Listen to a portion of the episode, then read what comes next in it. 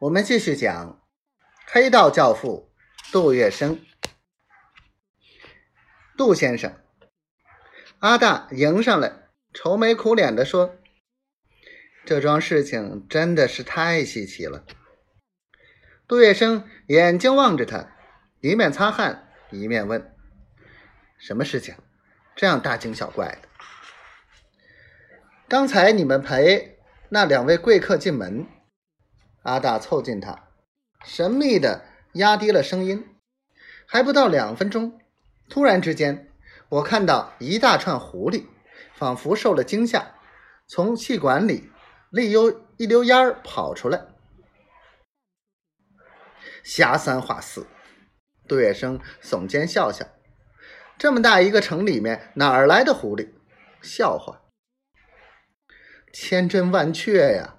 阿大委屈的喊起来，然后左右一看，又在悄声说：“我起先被他们吓一大跳，连忙跑出大门去追。我清清楚楚的看到那一串狐狸跑到斜对面那片当铺里去了。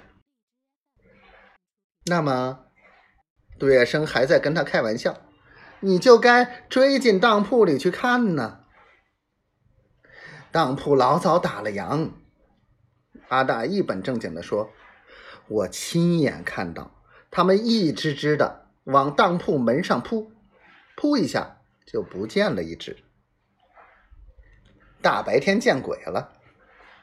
但是听他说的那么活灵活现，杜月笙回念一想，阿大是个老实人，连黄老板都夸赞过他，从来不说谎话。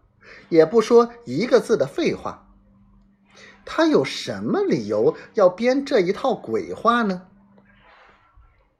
阿大，杜月笙轻声安抚的说：“我看你是太辛苦了，一时看花了老眼。”绝对不是，阿大断然否认，并且提出反制：“我怎么可能？”接连两次都看花了眼睛。不管怎样，杜月笙累了一天，稍微有些不耐烦的说：“这种事情就摆在自己心上好了，用不着说给别人听。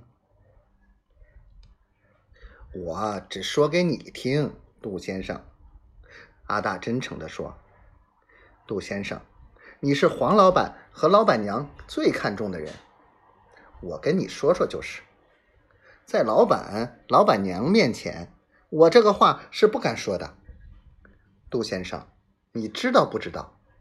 我们老共舞台原来有个狐仙洞。